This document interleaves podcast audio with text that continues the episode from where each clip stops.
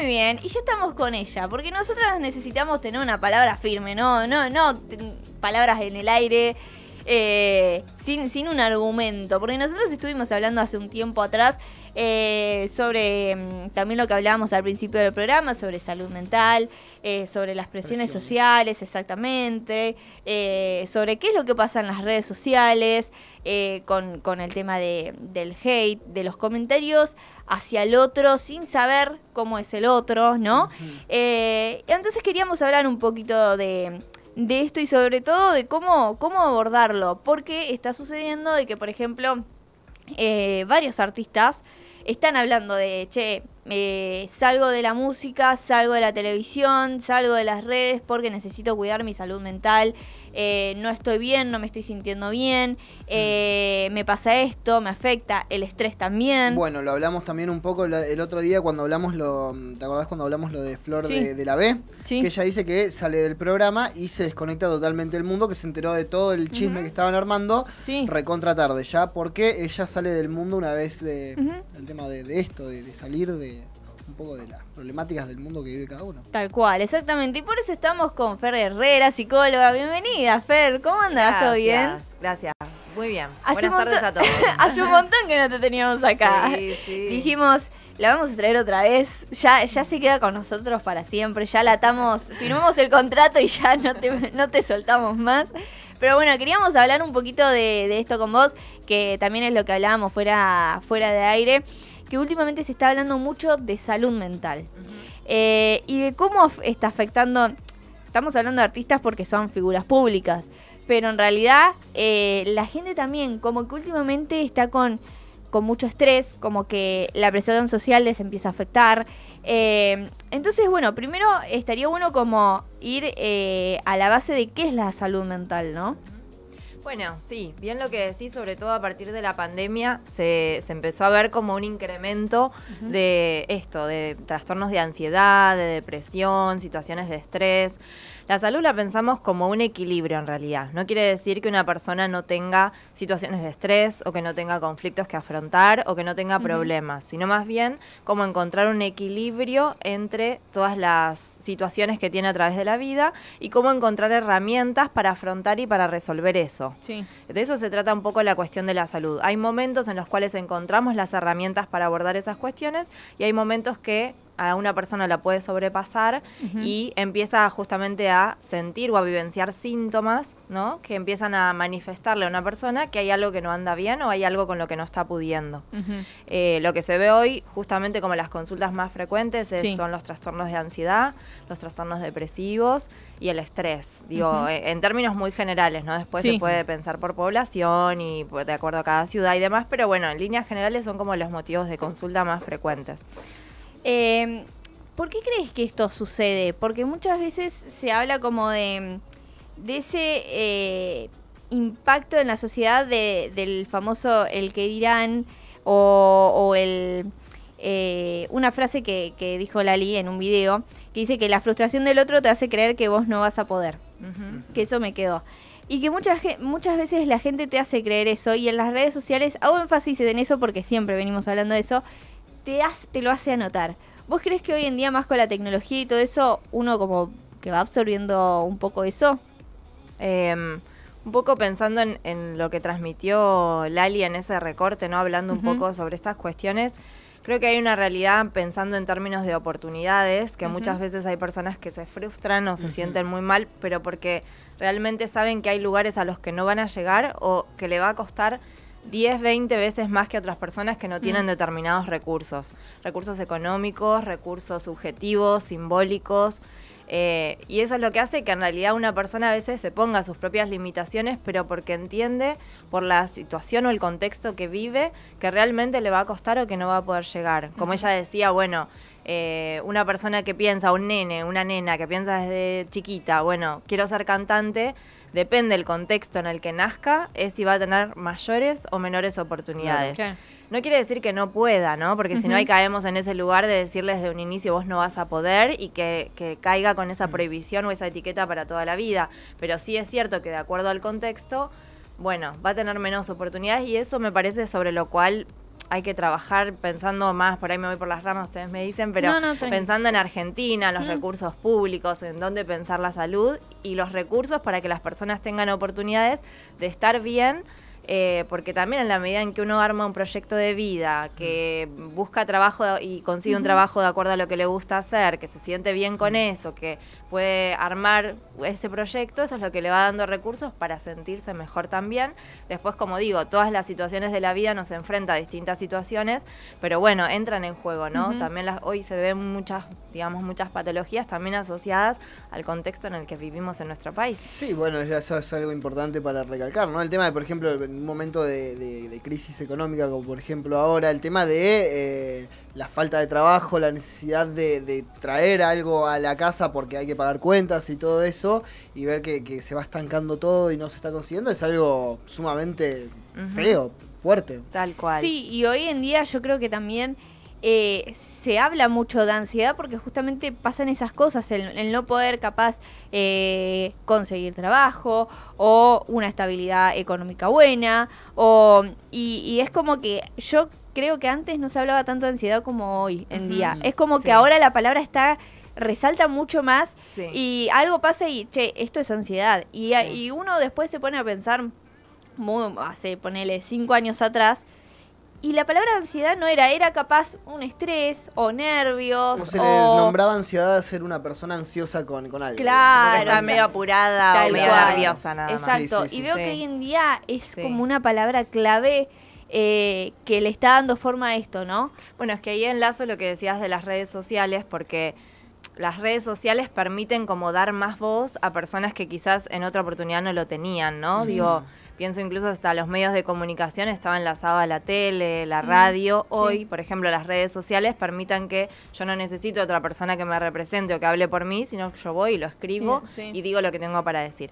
Así como tiene sus cosas negativas, también tiene un montón de cosas positivas, que es esto de poder eh, hablar, por ejemplo, de salud mental que es muy difícil muchas veces hacer generalizaciones, pero bueno, algunas cosas podemos transmitir, como que ansiedad, por ejemplo, como que todo el mundo siente que tiene ansiedad. Hoy todo es ansiedad Claro. y no es tan así, en Mm. realidad. Claro. Sí es cierto, como digo, es un motivo de consulta frecuente, hay muchas personas que lo padecen, pero bueno, me parece que hay como que ir aclarando por ahí algunas cosas. La ansiedad en términos generales es como una respuesta humana, evolutiva, natural y necesaria a las personas, que ante determinadas situaciones de riesgo, de peligro, podamos como actuar. Eso es lo que hace que se nos despierten en el cuerpo y, y en, la, en la parte cognitiva determinadas reacciones del cuerpo para defenderse, para salir, para poder responder. Entonces, es o sea, la ansiedad en sí no es mala, o sea, al contrario, Mm. es necesaria. Mm. Ahora, el tema es cuando se vuelve persistente Claro. en un nivel desmedido y hace que mi calidad de vida disminuya un montón. Ahí es cuando empieza a ser como problemática y ahí podemos empezar a hablar como de un trastorno de ansiedad más problemático que eh, determinadas situaciones que nos pueden despertar ansiedad y que por ahí yo misma a mis pacientes les digo, bueno, no está mal, o sea, si vos vas a rendir un examen y sí te vas a sentir ansiedad. Claro.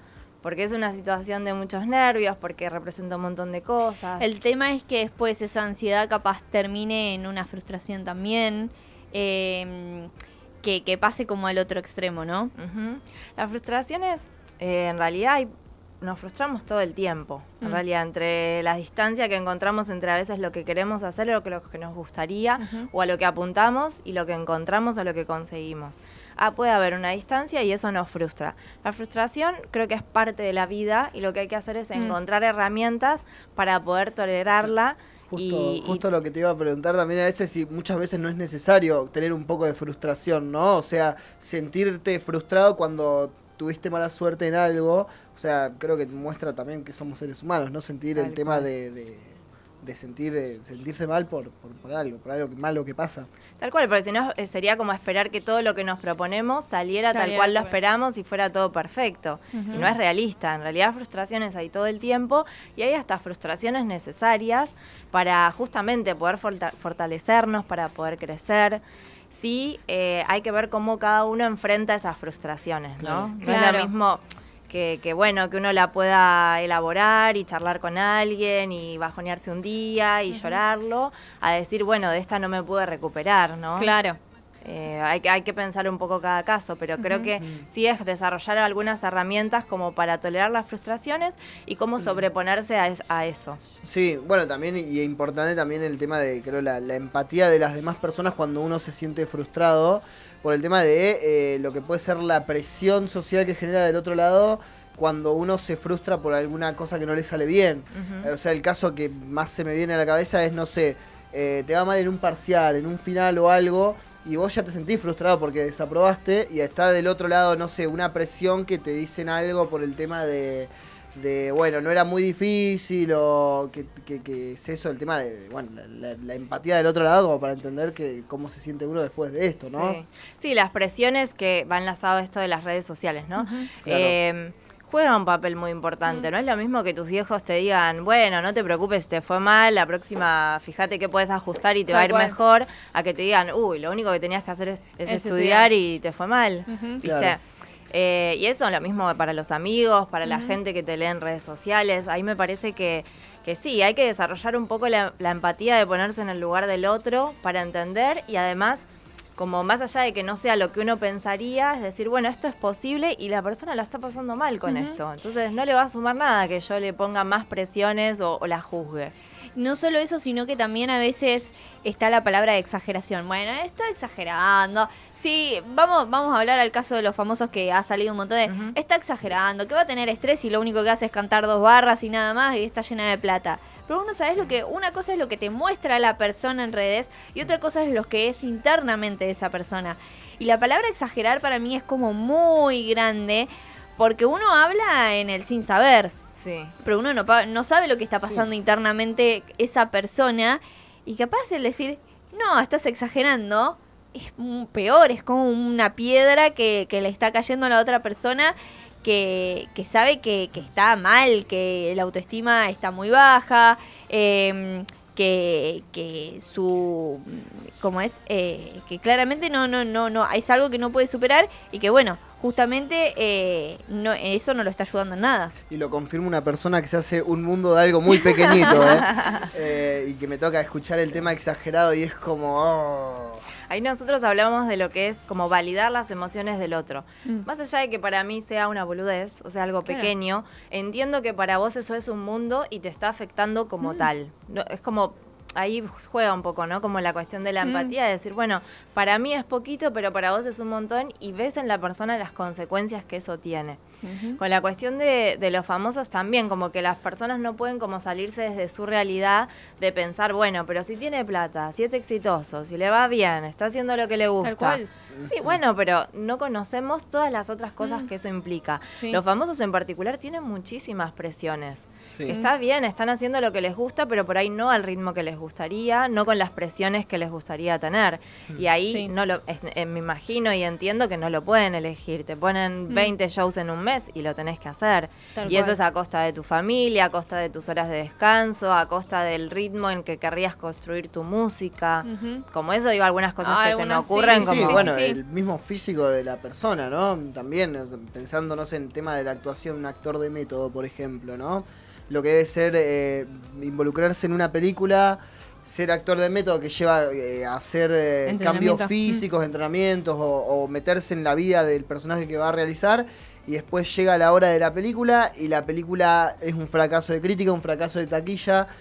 Eh, ¿Cómo haces para levantarte? O sea, y más si sos un actor o actriz que tampoco es, tiene el reconocimiento como lo puede llegar a tener un, un grande, eh, ¿cómo haces para levantarte? Y es como, bueno, me fue mal ahora, pero en la próxima me va a ir bien. ¿Cómo haces para recuperarte de eso? Sí, y además, como estar en el centro, o sea, los famosos lo que tienen es que están en el centro de la escena y como con un ojo que, los, que está encima de ellos Mirando todo el tiempo.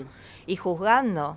Porque además es fácil y es cómodo desde atrás del celu o de la computadora decir un montón de cosas cuando lo que hacen los famosos, más allá de que entiendo que, que intentan como no leer y, y no marcar límites un Tal poco a esa cual. exposición, igual están súper expuestos y leen los comentarios de la Mm. gente y le- o les llega de alguna u otra manera Sí. y no dejan de ser personas con sus dificultades, con sus, con sus problemas.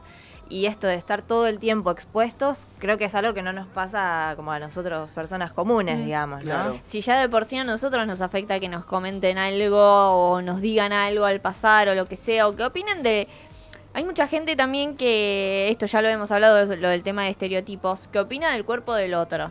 Eh, si ya a nosotros nos duele, por así decirlo, ima- imagínate a una figura que es pública y que todo el tiempo está en exposición y hablando eh, en cámara y exponiendo su vida eh, y que alguien random le hable de la forma en la que hable, criticándolo.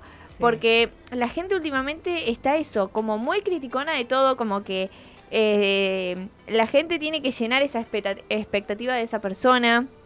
eh, y debe ser, es muy difícil eh, estar en ese mundo donde estás, ponele, muy mal y tenés que dar un show, tenés que actuar, tenés que eh, estar bien con la cara feliz, porque si no, se viene todo abajo. Que es un poco, es como, mm, me parece como una, mm, un análisis que yo pienso de esta época, no, no es que lo he pensado yo, digo, por ahí es una mirada, Sí. eh, que est- esta época nos empuja como todo el tiempo a tener que poder hacer y poder con todo. Es como, bueno, tenés que poder con tu laburo, tenés que poder con Tal tu cual. familia, tenés que poder con el estudio, te- como que tenés que poder, y hacer y hacer, como producir. En, la- Mm. en los adultos esto es muy común, es como hacer y hay que hacer plata y que eso eh, se traduce supuestamente en felicidad y en calidad de vida. Y es como, bueno, a costa de O que... vos lo elegiste, tenés que estar disfrutando, pero no tiene nada que ver. No, También. también el tema de, eh, que lo he visto que es eh, feo, el tema de, eh, medio del tema de, de qué vas a trabajar. Si no, te, si no estudias, ¿de qué vas a trabajar? ¿No vas a hacer nada de tu vida? Porque Mm. parece como que ah, se está metido el tema de, bueno, terminás la, la escuela secundaria, tenés que estudiar una carrera, sí o sí, no podés salir a trabajar de otra cosa. Se desmerece mucho el trabajo que no, no se requiere un, Oficio. el- un oficio que no Un- requiere una- un que ser un- una- licenciado. una- Universitario. una- Sí. Claro.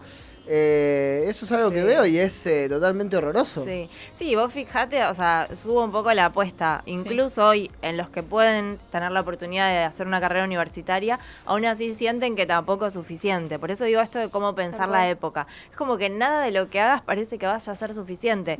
Si estás estudiando, te tendría que ir mejor y tendrías que recibirte al día y con un buen promedio. O sea, siempre es como hacer un poco más y una exigencia permanente para todo, que eso es lo que deja como consecuencia esto de el estrés, de la ansiedad. Como decir, bueno, ¿a costa de qué? Ok, vas a llegar por ahí al objetivo. ¿A costa de qué? Digamos, de tu salud, de. Porque eso después se traduce, no solo en ansiedad, después en, bueno, no como, no me alimento bien, entonces no duermo, Tal estoy cual. irritable, me llevo mal con las personas o me encierro. O sea, Mm. un montón de cosas que, que terminan estando como una hilada a la otra, ¿no? Eh, a mí me parece que hay como que parar un poco la pelota, como Ujú. bueno, frenamos un poco, ponemos pausa y, y repensar cómo vivimos. Y a veces bajar las exigencias en un montón de cosas porque igual se puede hacer muy bien lo que se está haciendo.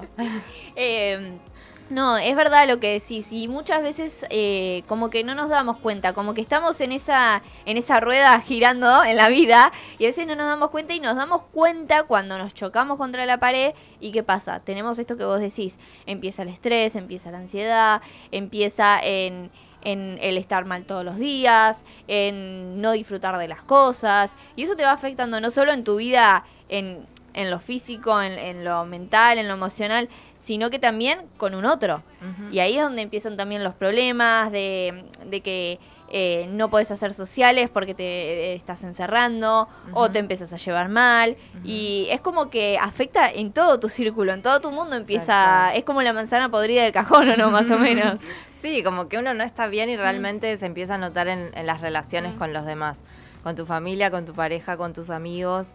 Eh, sí, la cuestión del encierro es como, bueno, de las peores cosas que uno puede hacer, porque en Mm. realidad no poder hablarlo y no pedir ayuda Sí. es como condenarse a uno a seguir estando de la misma manera. Creo que ahí sí lo primero que uno tiene que hacer, más allá de, de- después de la ayuda profesional, digo sí, poder encontrar a alguien de confianza y, y empezar a, a poner en palabras lo que a uno le pasa, porque a veces, viste, es como, bueno, esto por vergüenza o por culpa o por lo que sea hace que uno esto se encierre y difícilmente, o sea, la persona ya intentó distintos recursos y no pudo salir adelante, por eso está como está.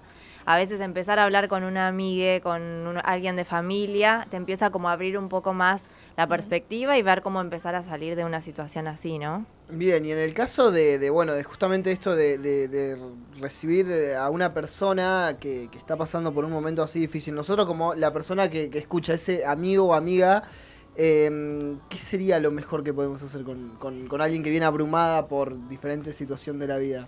Mirá, Escuchar, Ya, básicamente. ya el hecho de escuchar es un montón. Mm. O sea, porque digo, por ahí minimizamos, es como, bueno, lo escucho y ¿qué le digo? Bueno, ya que la persona encuentre un lugar donde se va, va a sentir confianza, no se va a sentir juzgada, va a pensar que de alguna manera le puedes dar un consejo o una experiencia y ayudarlo, ya es un montón.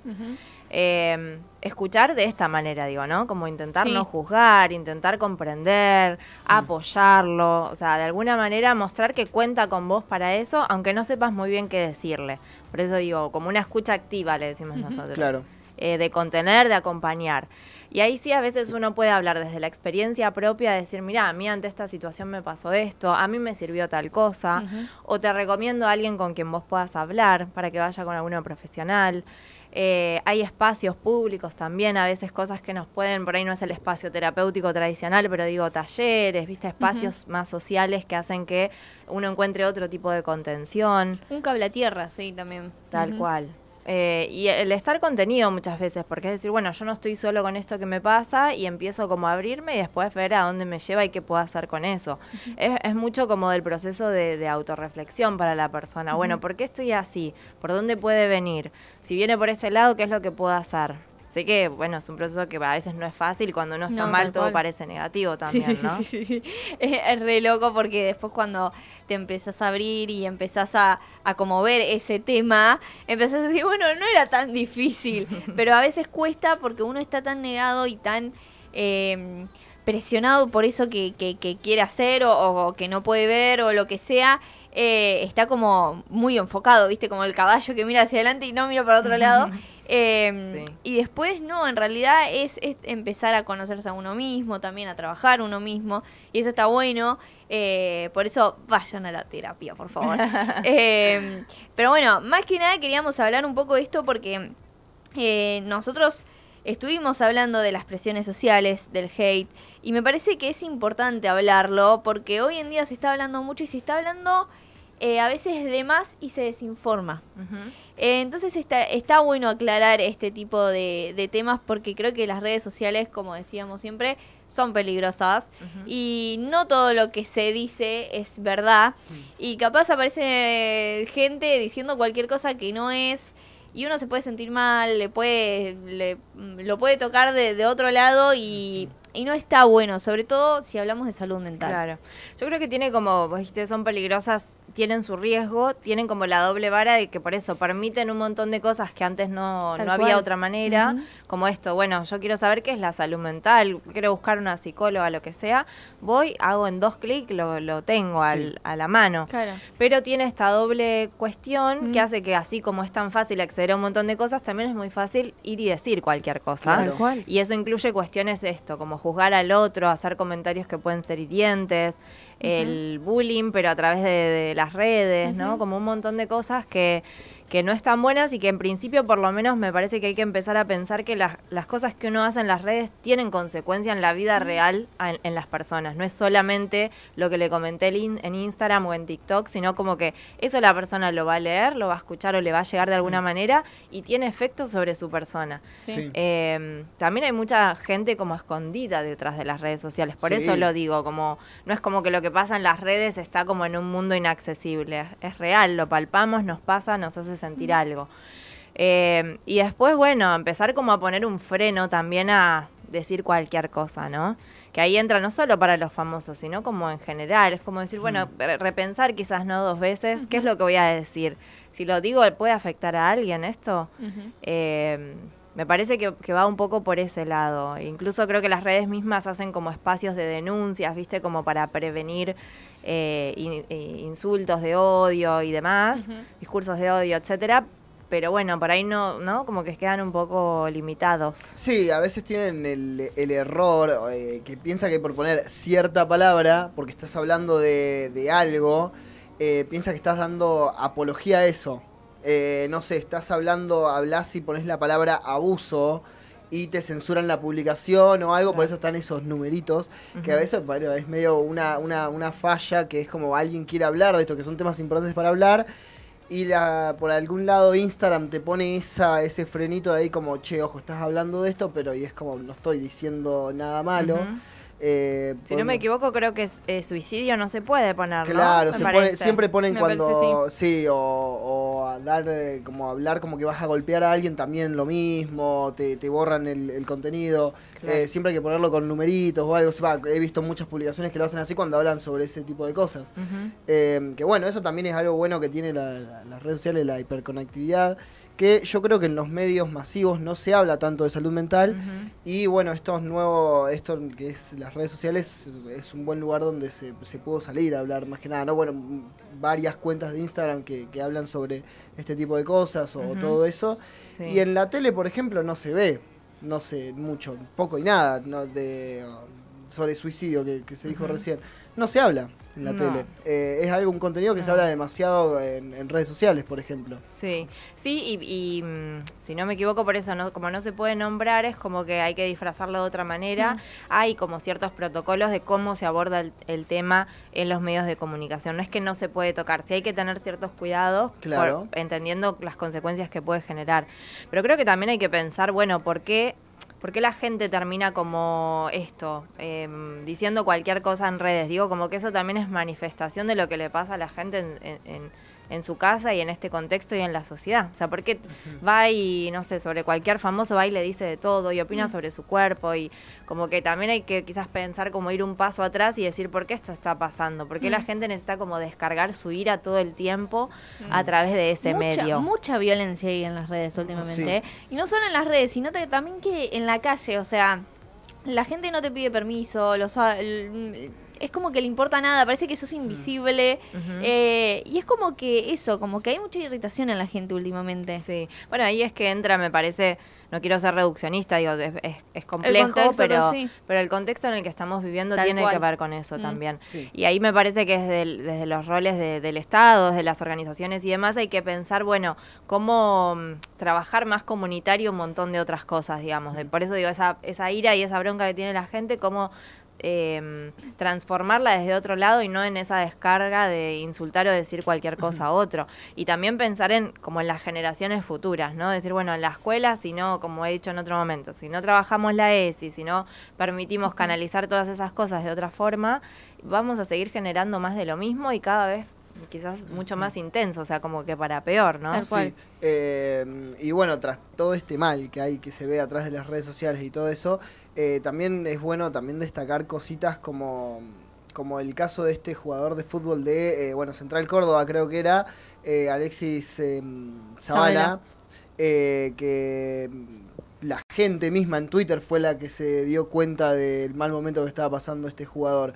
Por no sé qué él había subido algo. Y ahí tenemos la foto, ahí gracias Ale, ahí está, tenemos la foto que habían publicado que justamente en su, en su Instagram borró todas sus fotos y eh, puso como un mensaje de me duele mucho no tener ganas y esto obviamente llamó la atención a la gente de, che, ¿qué es lo que pasó? Y, y encima puso una foto en blanco y negro, entonces ahí es donde hubo preocupación. En Twitter en el momento fue una página de, que habla sobre fútbol argentino, empezó a todo eso y pusieron abajo como déjenle un un mensaje acá abajo para que le llegue o bueno y mucha gente después en ese mismo comentario eh, eh, nada, mandando captura que le están mandando muchos mensajes a su cuenta de Instagram como ánimos y todo eso, o sea que eso es un pequeño, un pequeño punto de luz en, tanta oscuridad también, ¿no? Eh, la gente que también se, se comporta con este tipo de acciones. Sí, sí, Lo que me hace pensar es también cómo él llegó hasta esa instancia sin que nadie antes, ¿no? Si hubiese como dado cuenta de, esa situación. y no lo... digo culpabilizando al entorno para nada, ¿eh? Sino como para pensar que ahí, por ejemplo, desde el club, que podría ser un espacio de contención, eh, quizás en algo está fallando o algo puede como repensar para que él no llegara como a tener que hacer esta señal de, alarma. Claro. Eh, no sé si vieron o si conocen la serie de Ted Lasso. Eh, suena? Sí, sí, sí, la conozco, no la vi, pero la conozco, sí.